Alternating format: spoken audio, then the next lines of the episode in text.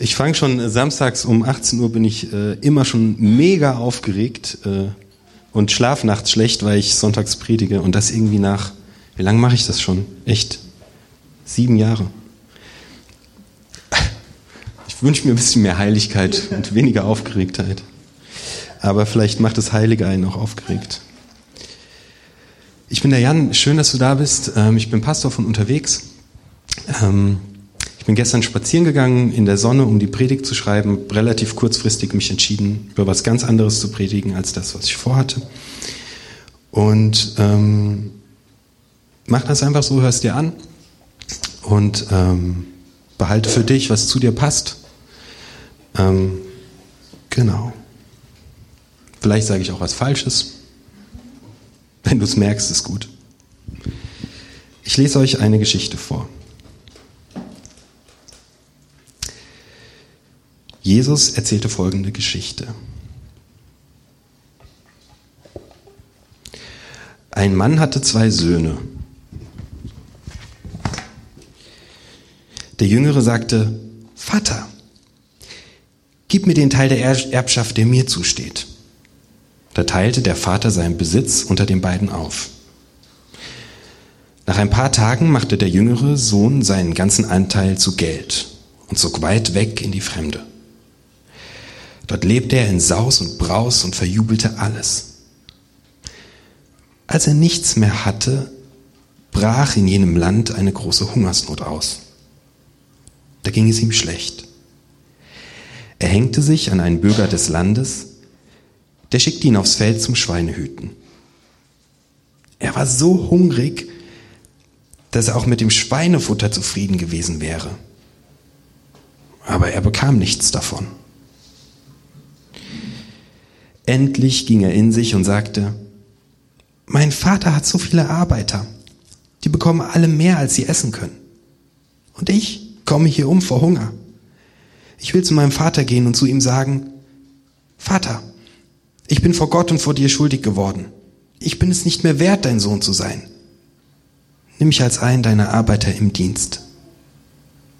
So machte er sich auf den Weg zu seinem Vater.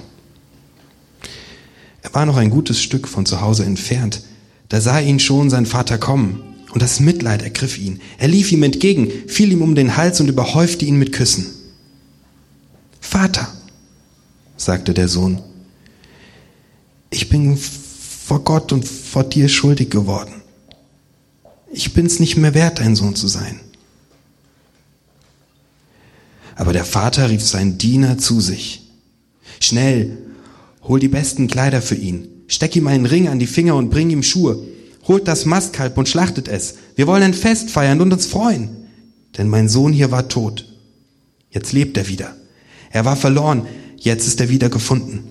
Und sie begannen zu feiern. Der ältere Sohn war noch auf dem Feld. Als er zurückkam und sich dem Haus näherte, hörte er das Singen und Tanzen. Er rief einen der Diener herbei und fragte ihn, was denn da los sei. Der sagte, äh, dein Bruder ist zurückgekommen und dein Vater hat das Mastkalb schlachten lassen, weil er ihn gesund wieder hat. Der ältere Sohn wurde zornig und wollte nicht ins Haus gehen. Da kam der Vater und redete ihm gut zu. Aber der Sohn sagte zu ihm, du weißt doch, all die Jahre habe ich wie ein Sklave für dich geschuftet. Nie war ich mit dir, nie war ich dir ungehorsam. Was habe ich dafür bekommen? Mir hast du auch nie einen Ziegenbock gegeben, damit ich mit meinen Freunden feiern konnte.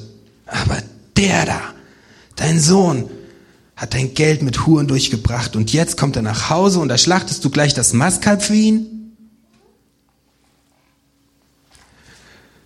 Mein Sohn, sagte der Vater, du bist immer bei mir und dir gehört alles, was ich habe.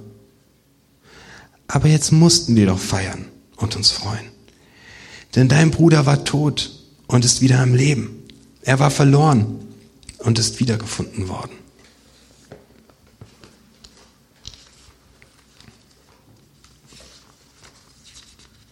Ich habe eine leichte Rückkopplung hier vorne gehabt. Könnt ihr da noch ein bisschen gegensteuern? Ich lade dich ein, in der Geschichte Platz zu nehmen. Das ist die Rede von zwei Söhnen. Ähm, es gab bestimmt auch Töchter. Die werden nicht genannt, aber zwei Söhne wären wenig Kinder für so einen Mann, äh, der ein Großgrundbesitzer ist. Wahrscheinlich hat er zehn Kinder. Also da ist ein Haufen Platz für dich, einfach in die Geschichte mit reinzugehen. Okay? Der hat auch, also du kannst dir quasi jetzt äh, den Logenplatz aussuchen und, und dir sagen, hey, ich bin einer der beiden Söhne. Oder du bist eher bei den Dienern und, und beobachtest, äh, was los ist. Vielleicht versetzt du dich auch in den Vater. Such dir einen Platz ähm, in dieser Geschichte aus. Wir können uns auch den urteilenden Platz aussuchen. Den empfehle ich dir nicht. Also der urteilende Platz wäre, du sagst, ah ja, dieser, dieser jüngere Sohn, so, der hat wirklich Gnade gebraucht. Ich kenne auch so einen, der bräuchte auch mal äh, Umkehr. So, den Platz kannst du auch einnehmen, das ist nicht so gut. Du kannst auch äh, den Platz einnehmen, dass du sagst, boah, dieser ältere Sohn, ey, der gönnt ja gar nichts. Ich kenne auch so einen bei der Arbeit, ey, immer alles richtig machen und so. Der braucht wirklich mal Jesus ganz dringend. Wenn du das machst, bist du fein raus, weil es geht dich nichts an. Es geht dich aber was an. Denn ich behaupte einfach mal, dass sowohl der jüngere Sohn als auch der ältere Sohn du bist. Dass beide zu dir gehören. Dass du in dir drin jemand hast, der das Leben liebt und feiert und Party macht und am liebsten morgen alles anders machen würde, um nach Amerika auszureisen. Und du hast auch jemanden in dir drin, der dann schimpft. Kannst doch nicht nach Amerika auswandern. Denk an deine Rente. Der, der mit dir schimpft, wenn du morgens einen Kater hast, weil du zu lange gefeiert hast. Der ältere Bruder, der ist auch da. Ich möchte die Geschichte heute aus dem Blickwinkel des Vaters mir mit euch anschauen und nehme ganz kurz einfach vorweg ähm, etwas, was, was diese beiden Brüder angeht. Wenn ich davon ausgehe, dass ich beides in mir trage, dann lerne ich aus dieser Geschichte als, ein, als eine Intention dieser Geschichte, es geht darum, dass die Brüder miteinander versöhnt sind. Das Ideal ist immer eine heile Familie. Die beiden Brüder, der Ältere und der Jüngere, die können sich nämlich nicht riechen. Kennst du das, wenn du jemanden nicht riechen kannst? Also bei uns Männern ist das so, manchmal können wir jemanden nicht riechen. Das kann, wir können gut mit dem zusammenarbeiten, wenn der auch in der Clique ist, ist in Ordnung, aber wir können den eigentlich nicht riechen. Die Chemie stimmt nicht. So ist das mit diesen beiden Brüdern. Die können sich nicht riechen. Die gehören aber beide zu dir. Und die sollen beide ihren Platz finden, damit du leben kannst und es genießen kannst und gleichzeitig Verantwortung übernimmst. Das Idealbild ist, dass die miteinander versöhnt sind. Ja, dann fangen wir mal an. Ich habe mich auch gefragt, warum, warum die Geschichte des, äh, des jüngeren Sohnes so lang und breit erzählt wird. Ähm, die wird ja viel länger erzählt als die Geschichte des, des Älteren. Und ich habe gedacht, so die Geschichte des Älteren, das wäre halt stinklangweilig gewesen. Also die zu erzählen, der ging raus aufs Feld morgens um sechs und er kam zurück und der ging ins Bett und er stand wieder auf. Die Geschichte vom Jüngeren ist einfach viel spannender. Das ist die coole Geschichte. Okay, zwei ungleiche Brüder. Geschichte des Vaters. Ich, hab, ich schaue mit euch mal rein ähm, in Vers 12, Kapitel 15. Da steht, ein Mann hatte zwei Söhne. Der Jüngere sagte, Vater, gib mir den Teil der Erbschaft, der mir zusteht. Da teilte der Vater seinen Besitz unter beiden auf. Ich lerne daraus, Gott teilt gerne aus. Gott gibt richtig gerne. Und er gibt dir ein Vorschussvertrauen. Der hat dir dieses Leben geschenkt und er gibt dir ein Vorschussvertrauen. Er sagt, hier hast du alles, was du brauchst, nimm es. Gott sagt, ich glaube an dich. Ich glaube an dich, Andreas. Ich glaube an dich, Thilo. Ich glaube an dich, Sarah.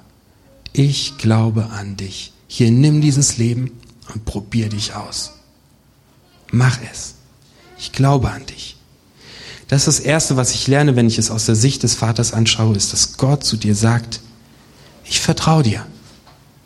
und ich glaube an dich. Dann geht es weiter. Der jüngere Sohn geht raus, lebt sein Leben, auf den gehen wir gar nicht weiter ein. Der macht sein Ding, der fällt damit richtig auf die Schnauze. Das funktioniert gar nicht so, wie er sich das vorgestellt hat. Vielleicht findest du dich da drin auch wieder. Und er kommt nach Hause. Es passiert etwas. Vers 20. Da machte er sich auf den Weg zu seinem Vater. Er war noch ein gutes Stück vom Haus entfernt, da sah ihn schon sein Vater kommen. Und das Mitleid ergriff ihn. Er lief ihm entgegen, fiel ihm um den Hals und überhäufte ihn mit Küssen. Da stehst du heute und schaust dein Leben an. Vielleicht bist du schon 50 oder 60 oder 70. Und du merkst, an dem Punkt habe ich es einfach in Sand gesetzt viel gemacht, viel probiert und es ist nichts geworden. Der Vater entdeckt ihn in der Ferne, als er kommt. Gott sieht dich, da wo du gerade bist. Gott sieht dich. Gott hält Ausschau nach dir. Jeden Tag geht er raus, schaut die Straße entlang und schaut, wo du bist. Ich lerne daraus auch, Gott gibt dich nie auf. Gott ist davon überzeugt, dass sein Sohn noch lebt, dass er irgendwo da draußen ist. Deswegen geht er jeden Tag raus und hält Ausschau. Daraus lerne ich, Gott gibt dich nie auf. Und wenn du selbst dich aufgegeben hast, Gott gibt dich nicht auf. Und dann rennt er seinem Sohn entgegen und das macht ein Patriarch niemals rennen. Das ist unwürdig. Sein Ansehen ist ihm egal. Er zieht seinen Rock hoch, man sieht seine nackten Beine. Was seine Diener denken, juckt ihn nicht. Seine Liebe zu dir ist größer als sein eigenes gutes Ansehen. Und er rennt auf dich zu. Und dann lerne ich daraus auch noch, der Sohn legt sich ja die Worte zurecht, wie er jetzt Gott den Vater um Vergebung bittet. Der legt sich alles genau zurecht, was er jetzt sagt. So, ich hab's versaut, ich habe mein ganzes Leben gegen die Wand gefahren und bitte lass mich einfach irgendwie wieder bei dir sein. Der Vater lässt ihn überhaupt nicht zu Wort kommen. Merkt ihr, dass er keinen einzigen Satz sagt? Nichts. Der rennt auf ihn zu und nimmt ihn in die Arme. Und seine Liebe, Gottes Liebe geht jedem deiner Schuldbekenntnisse voraus noch bevor du vielleicht verstanden hast, dass was schiefgelaufen ist, liebt er dich schon. Und manchmal denken wir, bei Christen wäre das so, wir müssten vor Gott kriechen und um Vergebung bitten und wenn wir dann gut genug leben und alles richtig machen und die zehn Gebote halten und fromm sind und nach dem Willen Gottes lieben, sehr mystisches Wort, sehr riesig, wirst du eh niemals schaffen, ja dann, dann wird Gott dich lieben. Pustekuchen. Streich's von der Liste, abgehakt. Stimmt überhaupt nicht. Das ist Einbildung. Der hat, der kann überhaupt keine Schuld bekennen. Bevor er irgendwas sagen kann, schließt der Vater ihn in die Arme und sagt, Junge, Mädchen, ich liebe dich. Bam. Kannst du dich querstellen. Da kannst du denken, was du willst. Es ändert nichts daran, dass er das tut. Das war Vers 20. Ich lerne noch mehr ähm, über, über Gott in diesem Vers. Jetzt kommt der Sohn zu Wort, Vers 21. Vater, sagte der Sohn, ich bin vor Gott und von dir schuldig geworden. Ich bin es nicht mehr wert, dein Sohn zu sein. Aber der Vater rief seinen Dienern zu, schnell, und er gibt den Auftrag, ich will mit euch nur ein Wort anschauen in diesem Satz, und das heißt aber. Kennt ihr das? Ähm, ihr habt eine richtig gute Idee und ihr erzählt dem anderen eure Idee. Ja, ich stelle mir vor, ich werde mein Zimmer komplett umräumen und ich werde diese Wand rot streichen und diese werde ich gelb streichen und den Schrank stelle ich dahin. Und dein Gegenüber sagt, ja, ich finde deine Idee voll gut, aber dann steht der Schrank ja vor dem Fenster. Ja, ich finde deine Idee voll gut, aber ein Aber wischt alles weg, was vorher war.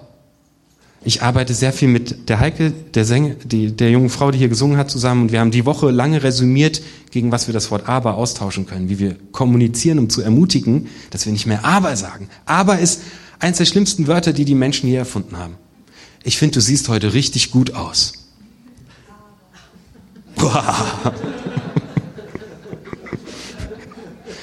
Okay, ist das angekommen?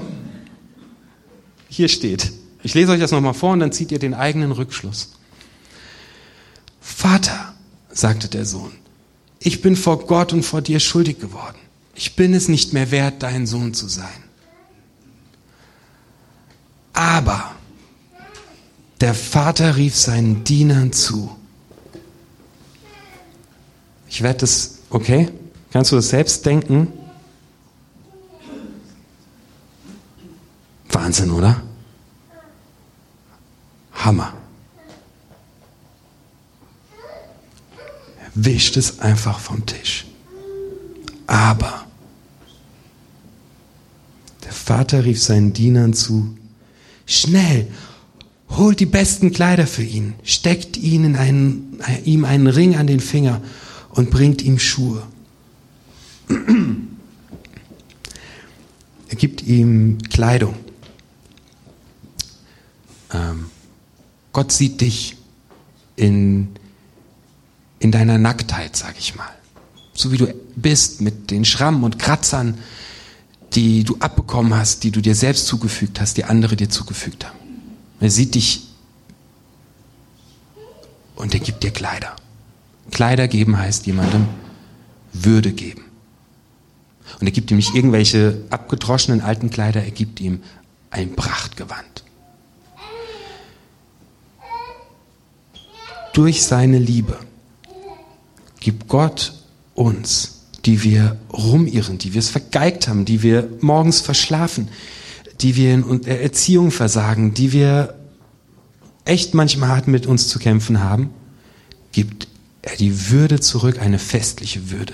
Er sagt, boah, in meinen Augen bist du großartig und mir fällt es so schwer zu glauben, wenn mein ganzer Tag versaut ist, weil ich verpennt habe in dieser Kleidung steckt drin, häng deine Identität nicht an dein Versagen. Und das fällt uns nämlich so leicht, sondern häng deine Identität an das, was Gott über dir ausspricht. Nämlich, du bist würdig und wunderbar und ich gebe dir Festkleidung. Ich sehe dich genauso, wie du bist. Kein anderer sieht dich so. Und ich gebe dir Festkleidung. Ich gebe dir Würde. Und dann gibt er ihm einen Ring. Und das ist ein Siegelring. Der ist ein wirklich großer Bauer und äh, der kann nicht alle Entscheidungen alleine treffen.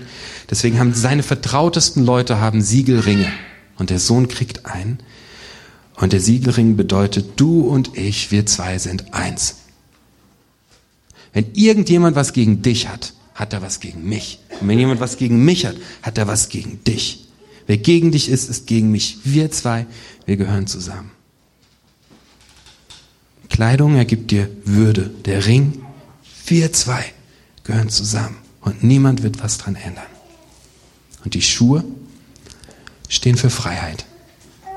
Mit Schuhen kannst du loslaufen, machen, gestalten, ausprobieren, nochmal auf die Schnauze fallen, wieder neue Klamotten kriegen. Freiheit. Nicht mehr gefangen in der Identität des Verlorenen, des Gescheiterten, dessen, der es gegen die Wand gefahren hat, sondern hochgehoben in die Identität dessen, der von Gott geliebt ist. Ich habe viel gelernt über Gott in diesem äh, Gleichnis, das Jesus erzählt. Ich fand es spannend, einfach mal mir das anzuschauen aus ähm, der Perspektive, wie ist Gott. Es passiert noch eine Sache. Eigentlich, Christoph könnte schon wieder anfangen, Musik zu machen. Da kam der Vater, also genau, der, die, die, die machen diese fette Party und der ältere Sohn kommt jetzt. Das ist auch ein ganz netter Typ, ähm, meistens. Ähm, und er kommt an und fragt, was ist hier los? Warum ist hier so eine Party? Was geht hier ab? und äh, er wird richtig zornig und er wollte nicht ins Haus gehen. Da kam der Vater heraus und redete ihm gut zu. Kennst du das? Du hast so eine mega geile Idee. Das, du bist total überzeugt davon.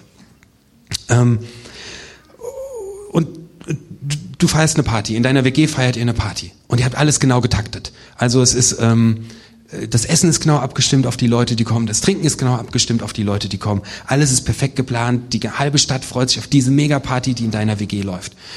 Und ihr habt da wirklich äh, Gästeliste geführt und alles. Und auf dem Weg abends, am Abend vor der Party, fällt dir ein so, ah, ich könnte ja noch den einladen und seine Frau und seine Kinder. Und du lädst sie ein, rufst sie sofort an und sagst, ich, ich, ich, ich ey, kommt auf meine Party. Und du kommst nach Hause in deine WG und sagst, total freudestrahlend so, ey, ich habe noch X und Y auf die Party eingeladen. Und du denkst, der andere sagt jetzt so, ja, yeah, wie geil. Aber der andere sagt so, na super. Das hättest du mal mit mir absprechen können. Hab genau für 25 Leute eingekauft. Klasse, schöne Scheiße, ey. Auf einmal sagt dir alles weg, so, pff, weil du hast dich so mega drauf gefreut, dass, und der andere reagiert komplett anders. Ich glaube, so geht's ein bisschen, oder so geht's diesem Vater in der Geschichte. Er freut sich so mega, dass er die riesengroße Party schmeißt. Da geht er zu seinem anderen Sohn und sagt, ey, Party. Und er sagt, Scheiße. Dem Vater fällt alles aus dem Gesicht.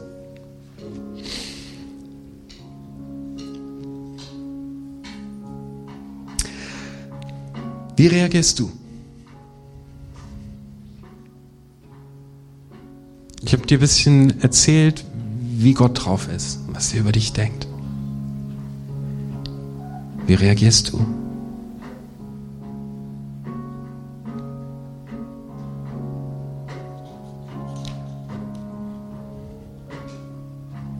Es ist eine Geschichte der Versöhnung. Eine Geschichte, die dir helfen soll, dich mit dir selbst zu versöhnen. Mit dem kleinen Sohn in dir, den du manchmal nicht leiden kannst, der aber so wichtig ist, dass du feiern kannst. Mit dem großen Sohn, der so wichtig ist, weil er Verantwortung übernimmt. Aber eigentlich geht es mir darum, dir zu sagen, hey, das ist eine Einladung, äh, zu Gott zurückzukehren. Und dein ganzes Leben ihm hinzuschmeißen. Und das kannst du heute machen. Ich werde dort hinten am Fenster sein und äh, die Sarah auch. Und äh, wir werden für dich beten und dich einfach mit zu Gott nehmen.